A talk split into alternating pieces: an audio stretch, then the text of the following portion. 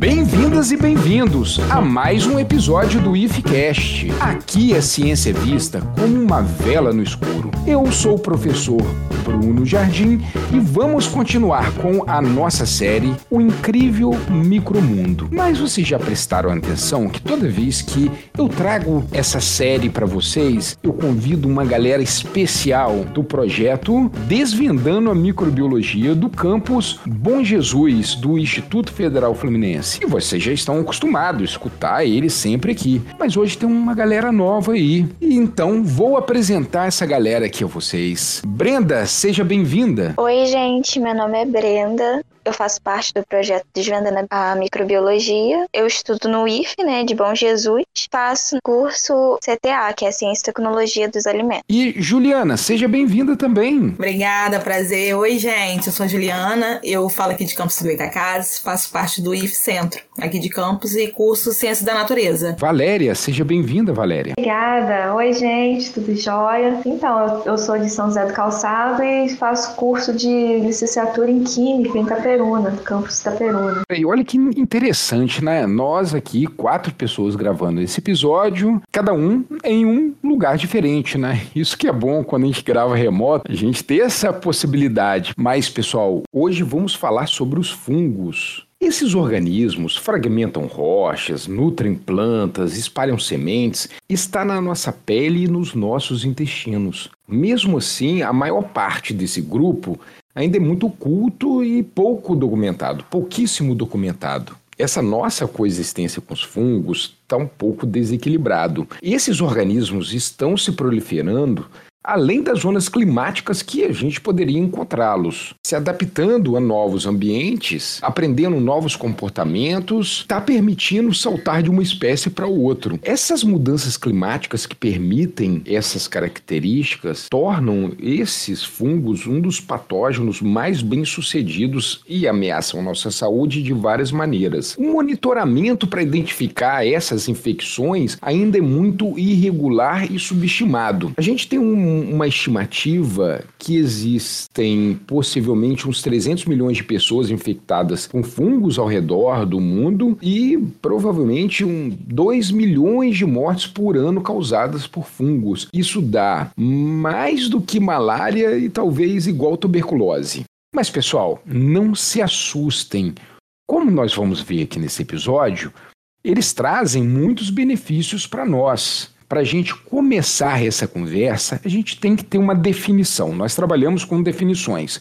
O que são fungos, pessoal? Então, Bruno, antes de falarmos o que exatamente são os fungos, eu acho que seria legal falarmos o que eles não são. Isso porque antigamente havia muita discussão sobre como caracterizar os fungos, esse grupo tão amplo de seres vivos, havendo discussão se estaria mais relacionado às plantas ou aos outros animais. Hoje sabemos que os fungos não são tão semelhantes assim às plantas. Podemos citar aqui algumas diferenças. Eles são desprovidos de clorofilas, não realiza fotossíntese. A sua parede celular é formada por quitina, um polissacarídeo, muito diferente das plantas, que tem a parede celular formada por celulose. Sua reserva energética é em forma de glicogênio, seu grande açúcar. Já nas plantas é em forma de amido. Com isso, podemos concluir que os fungos são mais próximos dos animais que das plantas. Então, em termos de evolução, podemos dizer que são nossos parentes mais próximos. Não, isso é interessante, né? Quando você pega essa árvore da vida, aonde que estão todos os reinos vocês podem perceber que os fungos e os animais estão mais próximos mesmos do que as plantas. É, agora que já está esclarecida essa questão, para responder né, de forma mais afirmativa a sua pergunta, vamos começar falando que a parte da ciência que estuda os fungos é chamada de micologia. E quem são esses fungos? São os cogumelos, conhecemos muito sua figura através dos desenhos, como do Super Mario, por exemplo, né? São os bolores, aqueles que chamamos de mofo. E são também as leveduras, muito conhecida por estarem na produção de muitos alimentos, como o nosso pãozinho de cada dia. Perfeito. São organismos eucariotos, ou seja, suas células apresentam um núcleo, além de outras organelas, diferentemente, por exemplo, das bactérias, micro-organismos que são procariotos, e que já até foi tema de outro podcast aqui, não é mesmo? Isso mesmo, isso mesmo. Foi o episódio 60 que nós gravamos com o projeto Desvendando a Microbiologia. Nem todos os fungos são microscópios, havendo um grande número deles que são macroscópios, ou seja, né, enxergamos a olho nu e encontramos na natureza em diversos lugares e situações. Dentre os fungos macroscópios, provavelmente vocês já viram vários. Alguns deles são comestíveis, como o champignon, por exemplo, que é um tipo de cogumelo. Todos os cogumelos são comestíveis, alguns apenas uma vez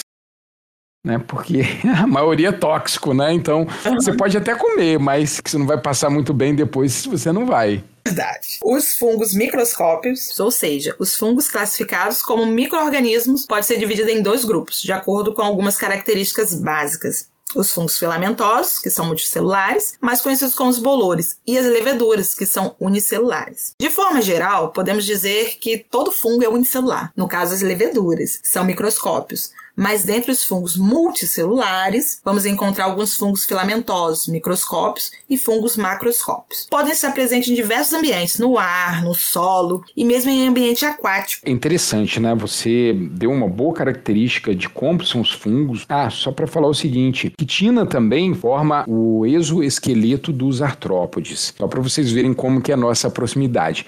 Mas eu achei interessante que você falou, Juliana, que ele não tem clorofila, então não vai fazer a fotossíntese, e que ele tem glicogênio como reserva energética, que é igual ao nosso. Mas agora, falando isso tudo, eu acho bom a gente conversar aqui um pouco, já que eles não fazem a fotossíntese, então como que ele se alimenta? Como que ele tem a nutrição dele? Então, os fungos eles são heterotróficos, ou seja, eles não conseguem fabricar o seu composto orgânico. Portanto, eles dependem de outros seres vivos, dependem de encontrar alimentos sair pelo meio, sempre de forma heterotrófica há fungos que vivem em parasitismo, onde um se beneficia e o outro obrigatoriamente se dá mal, né? Por exemplo, aqueles que nos causam doenças. Também há fungos que são sapróbios, ou seja, vivem de matérias orgânicas retiradas do organismo de seres mortos. Os fungos são heterotróficos por absorção. O que isso significa? Bem, eles liberam uma enzima, fazem uma digestão fora da própria célula extracorpórea. E quando essa digestão for concluída, ele absorve o produto dessa quebra, ou seja, compostos orgânicos que são as substâncias nutrientes para as células. Aí vocês podem ver, por exemplo, vocês pegam uma laranja que está na sua geladeira ou que está lá na sua fruteira. E aí você repara essa laranja que tem um mofo em cima dela, uma coisa meio esverdeada. Quando você pega a laranja na sua mão, você vai ver que ela está meio fofinha dentro, né? Ela está mole. Isso porque de tanto ter essa digestão extracorpórea, né, jogar essas enzimas, que o material orgânico da laranja já foi absorvido pelos fungos há muito tempo, não é? Sim. Falando assim, quanto à umidade dela, se desenvolve melhor nesses locais úmidos, por isso é muito comum, né? A gente vemos esses fungos crescendo no quintal em período de muita chuva. Vê mofo em áreas úmidas de casa, banheiro, parede, onde, onde locais assim, grande umidade. Não, aqui em casa eu tenho um problema com fungo, né? Em época de chuva, quinta peruna. A quinta peruna, para quem está no Brasil todo escutando, a época de chuva aqui, dezembro, janeiro e fevereiro, chove bastante aqui em Itaperuna. E eu tenho um armário aqui que eu guardo sapato, é de couro. Couro é matéria orgânica. Essa época agora de trabalho de home office, de trabalho remoto, tem um dia desse que eu abri esse armário com sapatos, ele estava com aquela camada de mofo em cima, esverdeada. Por quê? Umidade e matéria orgânica, é tudo que um fungo precisa. Sim, condição bem favorável aí para ele aparecer aí visivelmente pra gente, superficialmente, né? Com certeza, isso. É, agora falando um pouquinho da sua organização corporal, ela se divide em unicelulares, né? Como é o caso das leveduras, como eu disse anteriormente. Elas formam umas colônias cremosas, isso falando em visão laboratorial, né? E em multicelulares, como é o caso dos bolores, que formam colônias filamentosas. É, em questão de aspecto, né? Quando eu falo cremosa e filamentosa. Mas cremosa, ah, esse fungo é cremoso. A, a espécie da colônia, né? Você olha aquela colônia, você vê ela assim, não enrugadinha, em forma assim, como se fosse um cremezinho, ah, entendeu? É aspecto laboratorial fatorial de uma placa. Você vai visualizar, né? Colônias de creme cheese, tipo assim, né? Isso aí. E tem outros que já são mais enrugadinhos, aí que a gente olha assim, ah, uma colônia filamentosa. Ah, e microscopicamente falando, as estruturas filamentosas ramificadas são chamadas de hifas. O que seriam essas hifas, né? Podemos imaginar que elas se assemelham a um tubo. E no interior dessa tubulação encontram-se o citoplasma e todo o material genético. Bom, um conjunto de hifas compondo o corpo dos fungos multicelulares chamamos de micélio. Morfologicamente, como são essas hifas? Elas aparecem em dois tipos diferentes as septadas e as cenocíticas. A hifa cenocítica assemelha-se a um tubo contínuo, sem divisões, que em seu interior possui uma massa citoplasmáticas e em seus vários núcleos os materiais genéticos. Já as hifas septadas são divididas pelos chamados septos. Os septos são paredes transversais perfuradas por um poro, abertura, né?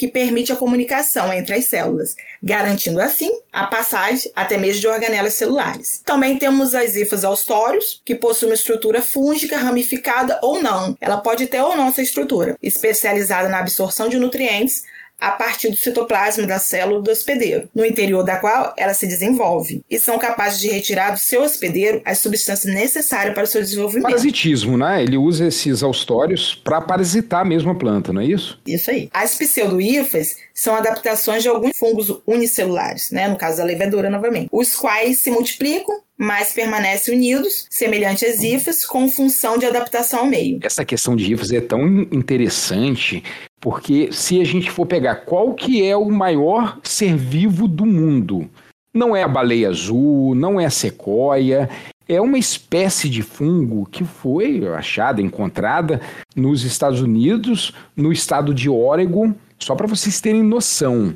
Essa ramificação dessas hifas subterrâneas tem um comprimento de 3,8 quilômetros. E é por isso que ele é considerado o maior ser vivo da Terra. Ah, como que sabe que é o mesmo? É análise genética, né? Pega em um ponto, tá uma IFA lá. Extrai DNA, sequencia e do outro ponto lá também. Quando vai analisar, é o mesmo DNA, é o mesmo indivíduo. Sim. Mas e as leveduras aí que não têm esses micélios? Então, ela não possui eles porque elas são formadas por uma única célula, como a gente vem frisando aqui, né? As leveduras são unicelulares, formadas por essa única célula. E esses micro-organismos se multiplicam rapidamente e realizam re respiração anaeróbica ou fermentação, sendo muito utilizados na produção de pães e bebidas alcoólicas. Mas vale res ressaltar aqui que as leveduras, apesar do que muitas pessoas pensam, não são um grupo taxonômico, estão relacionadas apenas com a forma morfológica morfológica de crescimento. Falando um pouquinho da reprodução, os fungos filamentosos têm uma forma não móvel, que permite a dispersão dos esporos. Sua reprodução pode ser reproduzida de maneira assexuada ou sexuada. Esses esporos ajudam os fungos a espalharem-se pelos ambientes, uma vez que muitos são secos e pequenos, o que os permite ficar suspensos no ar. Alguns esporos são pegajosos e espalham-se pelo meio, aderindo-se ao corpo de insetos, por exemplo, e há aqueles lançados pelos próprios fungos. Ao encontrar um local adequado, os esporos germinam e dão origem a um novo fungo. Então, Juliana, você falou sobre a questão das leveduras, né, que não são um grupo taxonômico, eu já li em alguns livros, textos, quando fala assim, leveduriforme, não é? Então, porque a levedura mesmo não é um grupo taxonômico. Quando a gente fala de grupo taxonômico, ele não é uma família, um gênero, uma espécie. Né? Ele só representa o formato desse fungo. É por isso que alguns fungos são chamados de leveduriformes. Exatamente.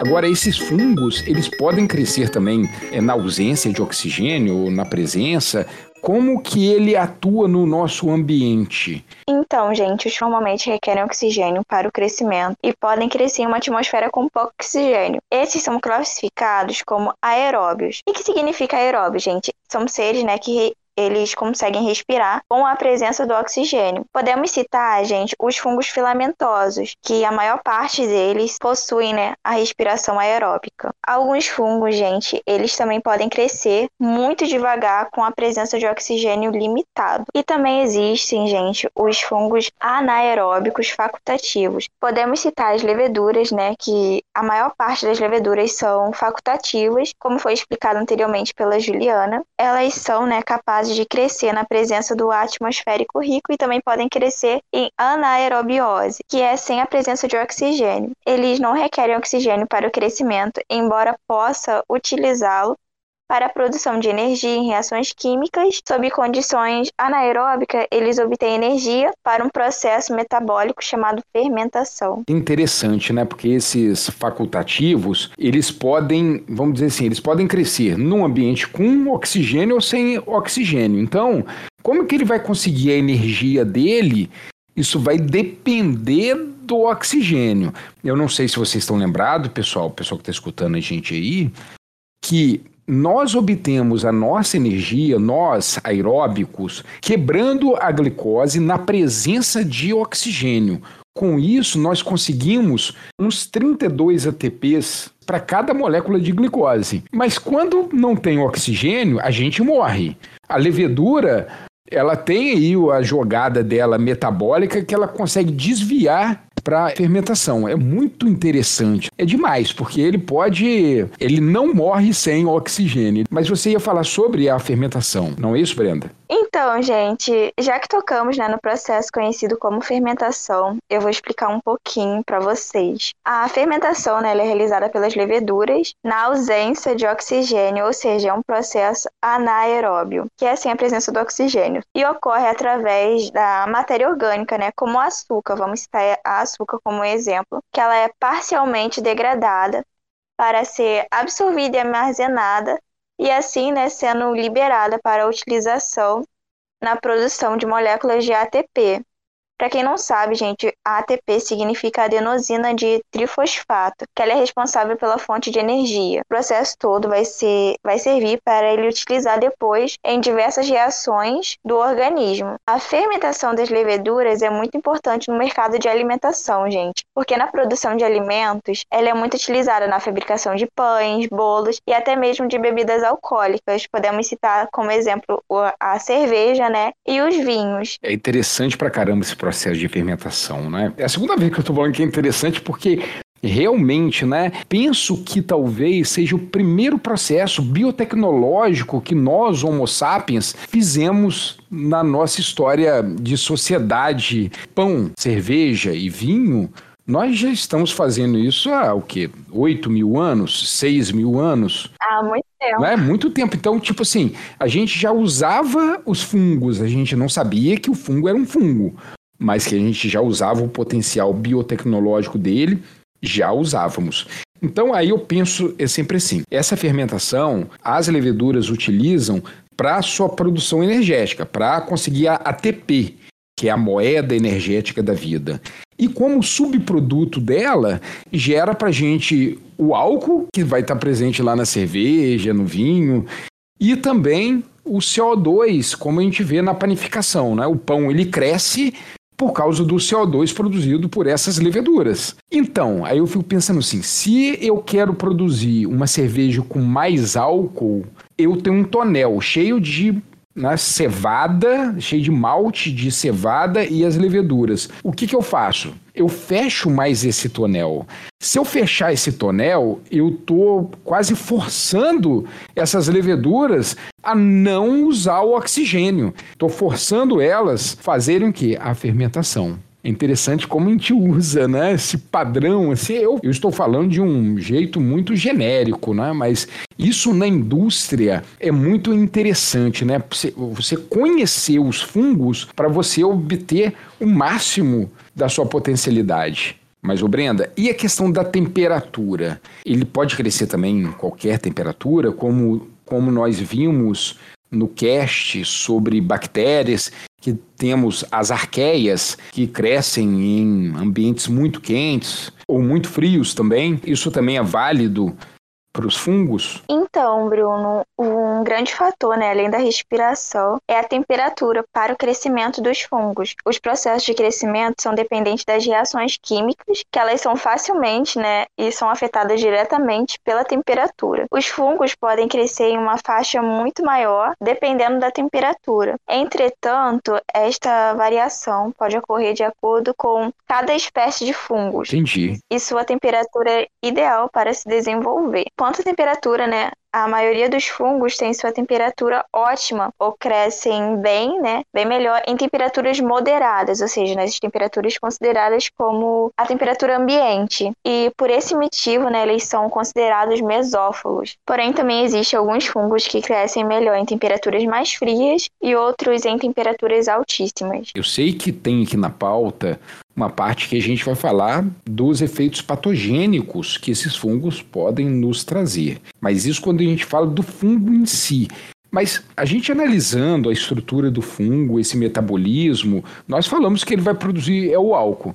Até certo ponto, o álcool é muito bom, né, pessoal? A pessoa não critica muito a produção de álcool, não. Mas além do álcool, ele pode produzir algum tipo de toxina?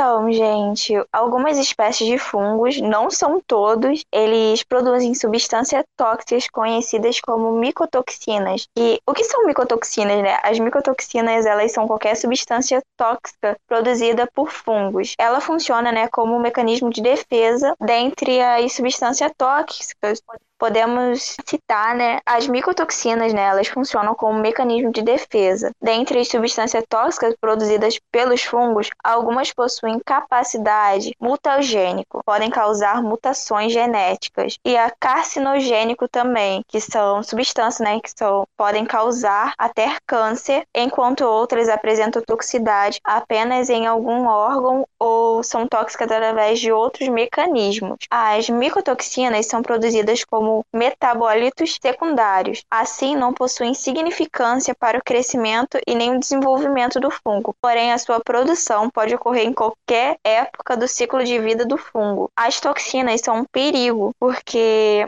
os fungos podem contaminar os alimentos que consumimos na nossa alimentação, assim podendo ocorrer a intoxicação alimentar, tais como cereais, grãos de café, tabaco e presunto curados, que se tornam visíveis a olho nu, porque formam colônias devido à grande concentração de muitos fungos no mesmo local. Uma substância conhecida é a aflatoxina, que ela é produzida por alguns fungos filamentosos do gênero Aspergillus. Essa toxina é um grande perigo para a saúde humana, porque são responsáveis pelo alto índice de câncer de fígado. Elas são encontradas em produtos alimentícios, como o trigo, grãos de cereais, milho, amendoim. E em relação aos alimentos contaminados, é que mesmo destruindo os fungos que são produzidos, que eles produziram, né, a micotoxina, a substância tóxica ainda pode permanecer no alimento. Caramba, isso aí é muito bizarro, né? Porque, tipo assim, não adianta você, vamos dizer assim, matar o fungo usando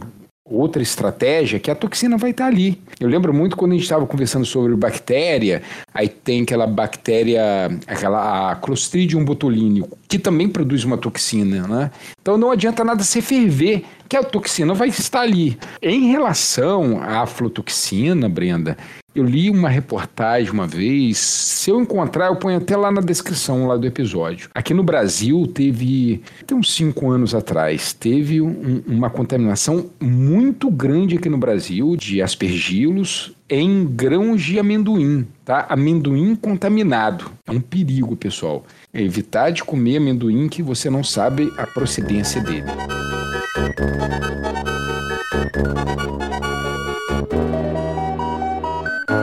Mas, pessoal, é o seguinte: já sabemos o tipo de nutrição, vocês também já falaram sobre a respiração, um local onde a gente pode ser encontrado, e vocês citaram a questão de esporos. Quando vocês falaram de esporos, era relacionada à reprodução. Aí a minha pergunta é o seguinte: esses fungos, eles só têm essa reprodução através dos esporos ou tem outros mecanismos de reprodução que envolvem esses fungos? Então, Bruno, como a Juliana já falou, é, os fungos produzem reprodução sexuada e assexuada e produzem esporos em ambos os casos, mas os meios são diferentes. E não tem aquela questão de ser macho ou ser fêmea, são indivíduos. A reprodução assexuada ela é caracterizada por mitose, que é quando não acontece a fusão, ou seja, a junção, no caso, entre os do, de contato. No caso, não existe contato entre os dois núcleos. E ela pode ser do tipo de fragmentação, que é quando um micélio se fragmenta, no caso se quebra, e origina vários novos micélios. E é essa a maneira mais simples de reprodução. De ocorrer em fungos filamentosos. Então você pode estar se perguntando o que é um micélio. A Juliana já falou lá atrás que o micélio é um conjunto de hifas. De hifas, isso mesmo. Outra maneira de reprodução assexuada é por geminação ou brotamento, que quer dizer a mesma coisa, que são gemas que se desprendem do micélio e geram novos indivíduos. Pode também ser muito identificada em leveduras, que nesse caso começa a aparecer um pequeno broto na base da célula-mãe, já que elas são unicelulares. Então, as leveduras também podem se reproduzir por fissão. Aí existe também uma outra reprodução sexuada muito comum, que é a esforulação, que é a formação de esporos onde cada esporo encontrar um ambiente adequado vai gerar um novo indivíduo. Depois, já na reprodução sexuada, que também a gente comentou que também produz esporos, geralmente são atraídos pelas hifas que liberam moléculas sinalizadoras sexuais. Essas moléculas têm a capacidade de atrair as hifas, no caso já estão como células reprodutoras, onde elas se encontram e se unem, se juntam. Quando acontece essa união, o citoplasma de dois micélios ocorre o processo chamado plasmogamia, quando os núcleos não se fundem imediatamente, e esse processo pode variar de espécie para espécie. Então pode demorar de horas até meses ou anos. Depois dessa fase de plasmogamia, entra tem o estágio de cariogamia, que é quando os núcleos haploides se acham um ambiente adequado e realmente se fundem e formam o zigoto. E com isso acontece a divisão por meio de meiose e restaura a condição haploide, que é quando se formam esporos novamente. Ah, eu entendi. Então, peraí, pode formar assexuadamente, você falou da fissão, né, da, que é um tipo de uma fragmentação, de brotamento. Eu acho bonitinho. Vocês podem botar, vocês estão escutando a gente aí, põe no Google reprodução leveduras. Vocês vão ver umas células que tem um som de bracinho, que é bonitinho, né, que são esses brotamentos. Aí agora a sexuada que é interessante, porque a gente não tem, no caso aí, o macho e a fêmea. Então são duas zifas, vamos dizer assim, positivo e negativo, né, que se encontram. Aí primeiro tem a plasmogamia, que tipo assim, é a fusão de célula, mas ainda não tem a fusão dos núcleos que vai gerar um novo indivíduo. Depois que vai acontecer isso. Então essa cariogamia, que é a fusão dos núcleos, ele só acontece quando tem assim condições para que isso ocorra então, como já falamos antes, o micélio reprodutor está envolvido na reprodução dos fungos, que pode ser realizada tanto por mitose quanto por meiose. Quando a formação de meiose, posteriormente há uma conjunção, quer dizer, o encontro dos dois gametas. A maior parte das vezes que de forma de reprodução pode ocorrer por mitose, que no caso é da, da, reprodução assexuada. Porém, também pode ocorrer de forma de reprodução por meiose, no caso a reprodução sexuada. interessante, né? Como vocês estão falando aqui sobre fungo, se encontra de tudo quanto é tipo, né? Tipo de reprodução, tipo de uso de oxigênio. Então, a gente vê uma diversidade reprodutiva muito grande. Agora, Queria conversar um pouquinho com vocês sobre essa diversidade de grupos. E se essa diversidade também ela se reflete quando a gente vai classificar esses grupos, por exemplo. Então, Bruno, existem alguns critérios que são usados para classificar os fungos. E esses critérios são a de morfologia, que é a estrutura dele, por padrões moleculares, como você já falou lá no começo, sobre sequenciamento genético, e características relacionadas à sua reprodução. E os principais grupos são os quitridiomicetos, que possuem algumas características próprias, que não é encontrado em nenhum outro grupo. A maioria deles é caracterizada como espécies aquáticas, que é como a Juliana já citou lá no começo. É o único grupo que possui flagelos, que vão estar presentes em algumas fases de sua vida. Também apresenta a ausência de quitina, e no seu lugar possuem uma celulose e glicanas. Algumas espécies também são unicelulares, a maioria é filamentosa, como as hifas de núcleos diploides. Possui também uma substância chamada micolanamina, reserva energética, e essa substância é comum de ser encontrada em algas. Apresenta também características de serem decompositores. Então, eles são saprófagos. Várias questões aqui que lembram mais um vegetal né? mas mesmo assim continua sendo fungo. Então a gente vê que dentro dos fungos mesmo, assim, fungo já é muito diverso. Dentro dos fungos mesmo a gente tem uma exceção.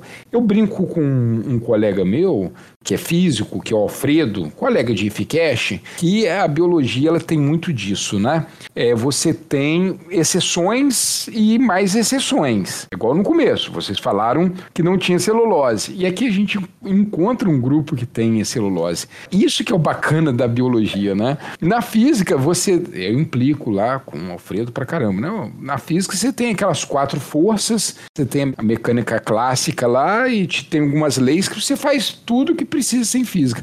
Agora aqui não, a gente tem as exceções das exceções. Então, uma curiosidade desse filo é a tridiomicose, que nada mais é que a infecção causada por um fungo pertencente a esse filo e é considerada a pior doença selvagem de todos os tempos. E ele ataca a pele dos anfíbios e acaba interferindo no batimento cardíaco desses animais. Levando eles à morte. É, e a gente sabe que os anfíbios, eles têm uma respiração cutânea, então se ele tiver um tipo de micose na pele dele, para ele ali já foi pro saco, não é? Porque ele precisa daquela pele para captar esse oxigênio. E o interessante aqui, para te falar desastroso. A quitridiomitocose, ela tem crescido muito por causa de mudanças climáticas. Regiões onde a gente não encontrava esse tipo de fungo, nós estamos encontrando esse fungo, está dizimando populações, espécies de sapos, de anfíbios, que a gente nem sabia que existia. Aí, o Valéria, além dos quitridiomicetos, qual outro que seria importante para a gente falar aqui? Então, também tem os zicomicetos. É um grupo muito importante, porque esse fio ele tem por característica terrestre, diferente do quitridiomiceto citado anteriormente, e eles não produzem corpos de frutificação, mas os seus filamentos produzem zifas cenocíticas, que a Juliana já explicou lá atrás o que, que é. Eles têm vida livre e crescem sobre superfícies úmidas e podem tem espécies que são parasitas de protozoários, de vermes e até de alguns insetos. Podem também se associar às micorrizas e por esse motivo são considerados saprófagos. Um exemplo desses zigomicetos são aqueles bolores do pão, por exemplo, que a gente encontra na casa da gente. É interessante esse grupo também, porque olha só, eu volto a falar da diversidade. Então você acabou de me contar que tem um grupo, os zigomicetos. Eles podem ter vida livre, quer dizer, não parasitar ninguém. Eles podem ser parasitas e eles podem ser associados com micorrizas. Ah, mas uma questão interessante que você falou aí, Valéria, uma expressão que você usou corpos de frutificação. Esses corpos de frutificação, pessoal, são a parte visível reprodutiva desse fungo. Imaginem só, um pão com um mofo que você está vendo. Aquilo está crescendo em cima do pão. Aquilo ali é o corpo de frutificação. Dentro do pão todo está cheio de hifa. Então, não adianta você só tirar aquele pedaço do pão que dentro ainda vai ter mais hifas. A parte visível é só o corpo de frutificação para sua reprodução. Aí, Valéria, você citou também a questão das micorrizas. Existe um grupo dentro dos fungos que atuam nessas micorrizas? Ah, e mais uma. O que, que, são micorrizas que você tinha citado anteriormente? Então, são os goromicetos, que as micorrizas fazem parte desse grupo. As micorrizas, elas, elas são, no caso, um tipo de fungo que faz associação com as raízes das plantas. Elas têm uma relação de simbiose com elas. Tem também um outro grupo que é bem interessante, que é o ascomicetos. Esse filo realiza a formação de ascos, que é uma coisa muito única. Com o tempo ele ficou bem assim, difícil de catalogar. Ele foi catalogado há pouco tempo, porque não tinha um grupo próprio, né? Até os cientistas descobrirem. O exemplo é os aspergilos, que vocês citaram ali, que produz uma toxina. A Brenda até falou. Os unicelulares são as leveduras, como a Saccharomyces cerevisiae, e possuem também espécies em vários habitats, que podem ser sapróbios, parasitas ou sibiontes. E 40% deles formam líquen. É interessante esses ascomicetos, né? além da Saccharomyces, que tem grande importância biotecnológica, que nós já falamos aqui hoje, mas também desses líquens. Só para relembrar aqui vocês, pessoal, líquens são associações de algas e fungos. Vocês encontram esses líquens em pedras, em cascas de árvore.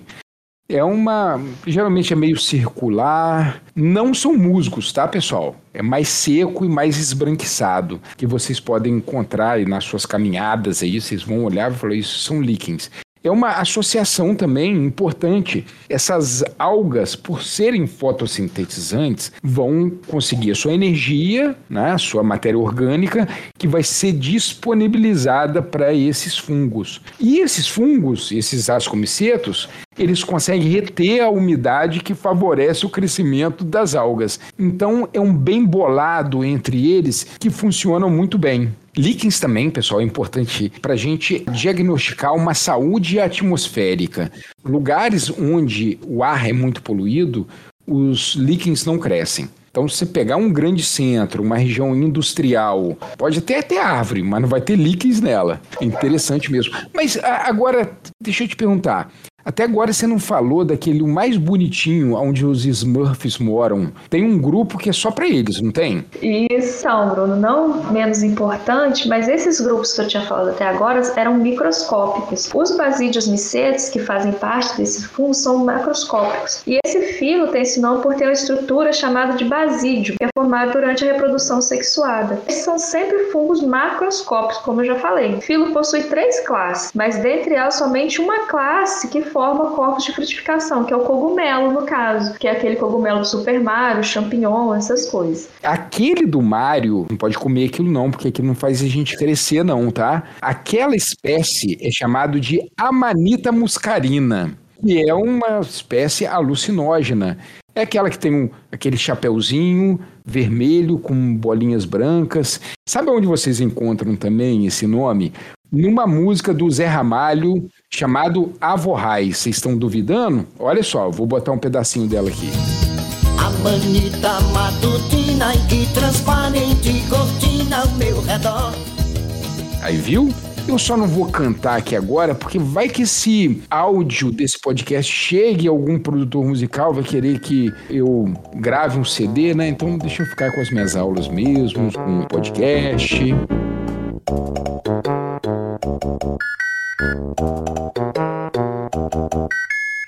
Agora, pessoal, acho que vale a pena a gente pensar como que é essa interação dos humanos com os fungos. Lógico que nós já falamos aqui um pouco, né? Falamos dos Saccharomyces, que é importante para a produção de pão, de vinho, mas só não de pão e cerveja e vinho vive essa relação, né? Que mais a gente pode falar dessa relação? Podendo ser benéfica ou não? Quem pode trazer esse assunto aqui para gente? Então, Bruno, falando da parte, é, vamos colocar aí, maléfica aí da situação, nós estudamos muito sobre as doenças causadas por bactérias e vírus, mas vale a pena voltarmos a nossa atenção, nesse bate-papo aqui hoje, para as doenças ocasionadas por fungos, onde alguns podem ser muito fortes e até mesmo letais. Quando se fala em doenças causadas por fungos, o que se passa por sua cabeça? A resposta logo vem um pé de atleta, né? Mas essa é apenas a mais comum. O micose, né? Tem opção aí pra gente discutir. Aí. Porém, existem outras, o que não é motivo de pânico também, né? Pois essas doenças para se tornarem graves depende de uma série de fatores, o que vai determinar sua contaminação, são as condições favoráveis ao fungo e duração e imunidade da pessoa, onde pessoas imunodeprimidas são suscetíveis a adquirir a micose, entre outros. Obviamente que todas as doenças causadas por fungos são chamadas de micoses. As micoses atualmente são classificadas em grupos, de acordo com o envolvimento no tecido e no modo de entrada, mecanismo de infecção no hospedeiro. Temos as superficiais, causadas por fungos que invadem apenas as camadas mais superficiais da pele, o pelo, exemplo, a pitiríase. A cutânea, causada por fungos, né, que invade toda a espessura da pele, ou parte queratinizada do pelo ou unha, resultam na inoculação de um fungo patogênico por ocasião de um traumatismo, em geral cortes por plantas ou pela manipulação do solo. Temos como exemplo a esporotricose, a sistêmica, adquirida por inalação, causa uma lesão primária pulmonar, e as lesões extrapulmonares, resultante de disseminação hematogênica, é, como exemplo aí temos a histoplasmose, oportunistas, que acometem indivíduos com imunodeficiência, porte de entrada variável, quadro clínico variável. As lesões podem ser cutâneas, subcutâneas ou sistêmicas. Temos como exemplo as aspergilose, mucormicose, fusariose, candidíase homocistose. Como você disse muito bem, né? A gente pensa muito em doenças causadas por vírus e bactérias. Mas por que isso? A gente não tinha tantas doenças graves por conta de fungo. Que o fungo geralmente ele vai atacar a nossa a nossa região interna do nosso organismo, os nossos pulmões, por exemplo, quando você mesmo falou aí, quando a gente está imunodeficiente ou quando há uma cepa de fungo muito agressiva. É o que está acontecendo por agora, não é?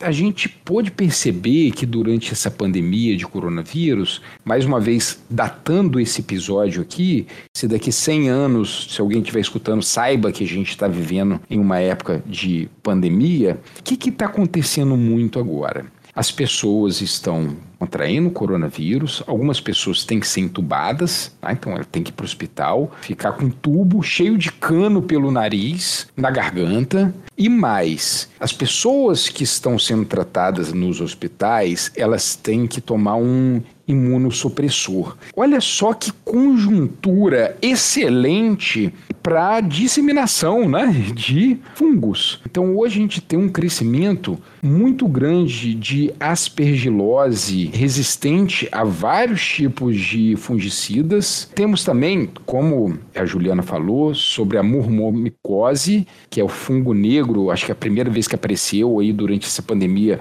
foi lá na Índia. Então é muito complexo isso que está acontecendo agora. Aí vocês podem perguntar, Bruno, mas está acontecendo agora ou antes estava acontecendo? Bem, os fungos sempre tiveram uma representação muito grande no nosso planeta. Se vocês forem lembrar nas suas aulas de história, quando a gente fala de a fome irlandesa, foi por causa de um fungo. Em 1840, uma espécie de fungo devastou a plantação de batatas da Irlanda. 12,5% dos irlandeses naquela época morreram de fome. E olha só que outra coisa interessante que também assim definiu a nossa história. Em 1870, é uma espécie de fungo devastou os cafezais no Sri Lanka e na Índia. Esses plantadores, né, esses mega empresários que plantavam os seus cafezais lá na Índia e no Sri Lanka, pensaram o seguinte: vamos plantar aonde?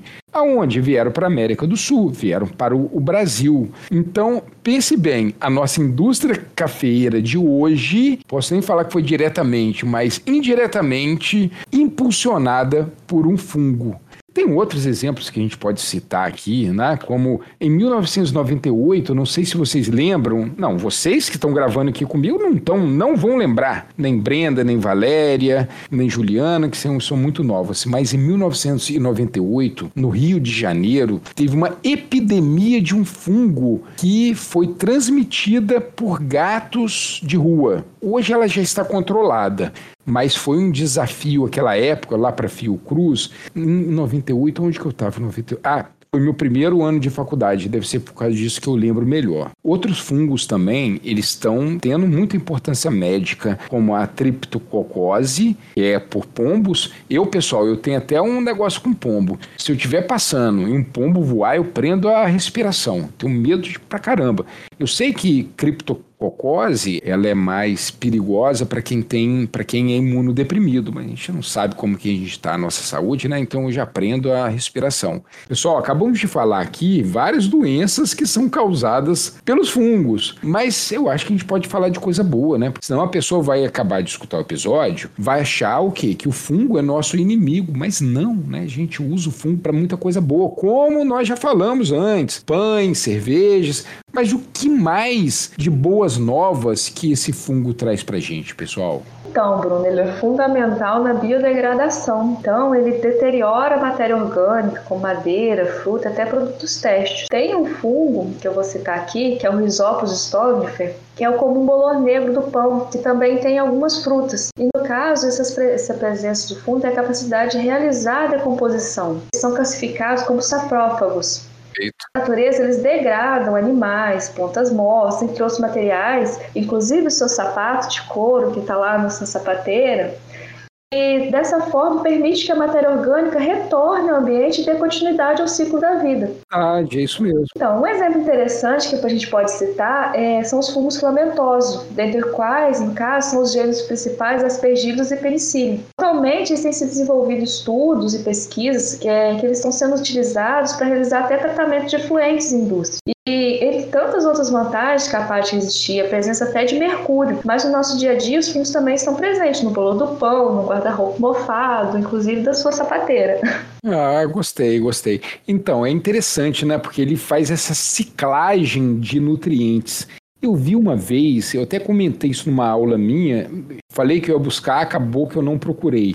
Alguém fez uma conta, era assim: se não existissem fungos decompositores, como que o mundo estaria hoje, né? A gente estaria debaixo de vários tipos de detritos orgânicos que não foram decompostos pelos fungos. Interessante, né? Essa reciclagem, né? Esses nutrientes voltando para o ecossistema através desses decompositores. É, uma outra socialização também que eles têm é o mutualismo com raízes vegetais, principalmente são as micorrizas. Que são os gloromicetos, não é isso? Isso, são os gloromicetos. É, as micorrizas, no caso, são essenciais na ciclagem de nutrientes e na manutenção da qualidade do solo. Geralmente, na natureza, 90% das espécies de plantas vasculares possuem relações simbióticas com os fungos. No mutualismo, como que funciona? Ambos os indivíduos se beneficiam com a interação. No caso aqui, o fungo absorve açúcares e as plantas aumentam a captação de nutrientes. Então, quando acontece a ausência de um desses indivíduos, causa grande problema de crescimento e desenvolvimento e até a morte do outro indivíduo. Um exemplo clássico que até as pessoas têm em casa são as orquídeas. Elas são altamente dependentes dos micorrizas para poderem sobreviver. E as orquídeas, elas não estão diretamente lá no solo, ela tem que arrumar algum jeito para ampliar as suas raízes, né? Então, essas micorrizas elas seriam importantes para essa ampliação. Então, gente, também tem outra associação, que são os fungos liquenizados. A maioria dessas espécies se classifica no filo Ascomyceta, também, né, podendo ser conhecidos como os fungos micobiontes. Esses fungos, eles realizam associação simbióticas com algas verdes ou cianobactérias. Possuem uma relação mutualista e realizam a fotossíntese. E, diferentemente dos outros fungos, né, eles não necessitam de realizar a decomposição de matéria orgânica. Eles são facilmente né, encontrados em superfícies como troncos, rochas, muros e paredes. Feito, muito bom. Então, essa associação, que são os líquens, é, tem um bem bolado ali, né? Enquanto essas algas ou as cianobactérias elas, elas fazem fotossíntese e produzem essa matéria orgânica, ela dá para o fungo e o fungo, em troca, tipo, faz uma proteção lá dessas algas, mantém a umidade. Né? É bem interessante, né? Essa, porque geralmente as pessoas, quando enxergam esses líquens em rochas, troncos, igual que você mencionou, às vezes as pessoas acham que é um indivíduo só, né? que é uma espécie só. Uma questão que eu queria conversar com vocês, a questão do antibiótico. Porque sempre quando a gente tem aula sobre fungo, é, a gente fala um pouco sobre a produção de antibiótico, como que foi importante. E é importante, eu acho que a gente não dá tanta atenção a essa história. Então, Bruno, desde o descobrimento até a atualidade, os fungos têm grande influência no desenvolvimento de antibiótico. Eles já, de acordo com pesquisas, eram utilizados há muito mais tempo que se conhece. Os chineses, por exemplo, já usavam sapatos mofados para curar feridas infeccionadas nos pés há 3 mil anos antes de Cristo. Credo, isso eu não sabia não. Pois é. Será que os meus sapatos mofados aqui, eu acho que eu vou tentar também também. então, mas foi no século XIX, em 1875, que John Tyndall, durante os seus estudos sobre a presença de bactérias no ar, percebeu que a presença do fungo penicillium notado levava a um estado de morte ou dormência nas bactérias. A partir disso, a grande maioria dos antibióticos foi desenvolvida através de fermentação, mas foi somente em 1929 com o estudo de Fleming sobre a lisoforina, foi possível isolar a substância responsável pela ação antibacteriana dos extratos de penicílio, como penicílio notado. Graças a essa descoberta, várias doenças causadas por bactérias que antes eram letais puderam ter tratamento. Depois disso, veio a descoberta da cefalosporina, outro tipo de antibiótico também produzido pelos fungos. Por exemplo, foi extremamente importante, já que essas não causavam tanto efeito colateral, típico das que eram utilizados anteriormente, nem causava tanta resistência. Que interessante essa questão da cefalosporina, não sabia disso. Agora, essa, essa história aí do Fleming, né? Reza a lenda, reza a lenda, que o Fleming era descuidado. Se a história não for assim, pessoal, deixa ficar assim, porque ele é mais interessante assim, né? Alexander Fleming ele trabalhava com bactérias. Então ele tinha a plaquinha de Petri dele lá, com meio, e ficava semeando as bactérias e estudando a morfologia daquelas escolhidas. Só que um final de semana, não sei se ele estava com pressa para ir embora, eu acho que era uma sexta-feira já, e ele falou assim: sextou, tem que ir embora rápido. Um descuido dele lá deixou a placa dele meio aberta, ou não fechou direito. Eu só sei que na segunda-feira, quando ele voltou, ele percebeu que no meio da placa dele estava crescendo um fungo, e ao redor desse fungo as bactérias dele não cresciam. Então formou que? Um halo de não crescimento de bactérias, tá? Então, repetindo, essas bactérias não cresciam em torno desse fungo. Aí Fleming falou: pô, tem alguma coisa acontecendo aqui. Esse fungo está produzindo alguma substância. Essa substância, então, é o que foi isolado e a gente chama de antibiótico.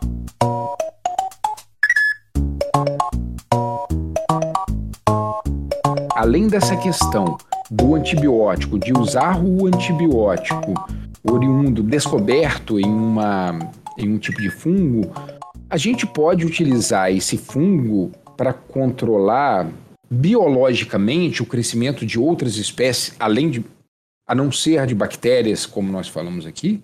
Existem alguns fungos que são patogênicos ou saprófitos, que são utilizados no controle biológico em algumas plantações, seja para atacar insetos que poderiam se converter em uma praga para a colheita ou para o controle de nematóides. Gente, para quem não sabe, nematóide eles são vermes. Alguns fungos que servem para o controle biológico é a salvação né, da plantação de ação. Inclusive são comercializados no Brasil. A aplicação de bionematicidas ela é realizada normalmente via solo, já que os vermes, né, os nematóides, eles principalmente colocam seus ovinhos, né, ali no solo. E a composição, né, são os fungos desses nematicidas. Eles podem agir de diversas maneiras sobre o ciclo biológico do nematóide, podendo ocasionar morte direta, interferir na reprodução ou agir no processo de penetração do hospedeiro. Caramba, eu não sabia dessa questão aqui desses nematóides. Então, então estão usando fungos para impedir crescimento de nematóides em plantações. Porque, pessoal, nematóides, é, que são esses vermes, o exemplo bom para gente aqui de nematóides são as nossas lombrigas, tá? Lombrigas são nematóides. Os nematóides são os parasitas mais abrangentes para as plantas.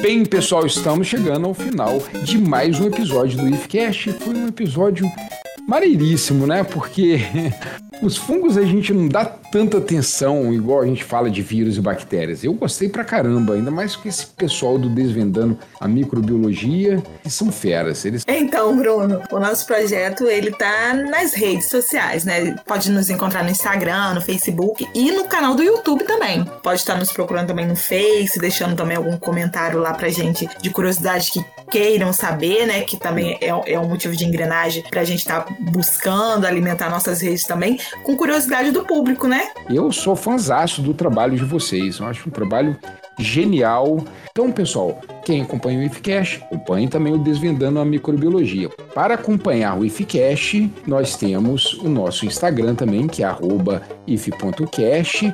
Nós também estamos no Twitter, em breve também no YouTube. A gente está com os planos, alguns projetos aqui. E deixa eu dar um recado sobre o IFCast, é o seguinte, quem quiser fazer parte do nosso WhatsApp, o grupo secreto do IFCast, mande uma mensagem para nós, ou pelo e-mail, que é ifcash42@gmail.com, ou no direct no Instagram, que é if.cash. Pessoal, meninas, muito obrigado. Muito obrigado mesmo. Foi muito bom conversar com vocês. Show. Nós que agradecemos a participação. Obrigada. Obrigada, Bruno. Obrigada, Bruno. um grande abraço, pessoal. E fui!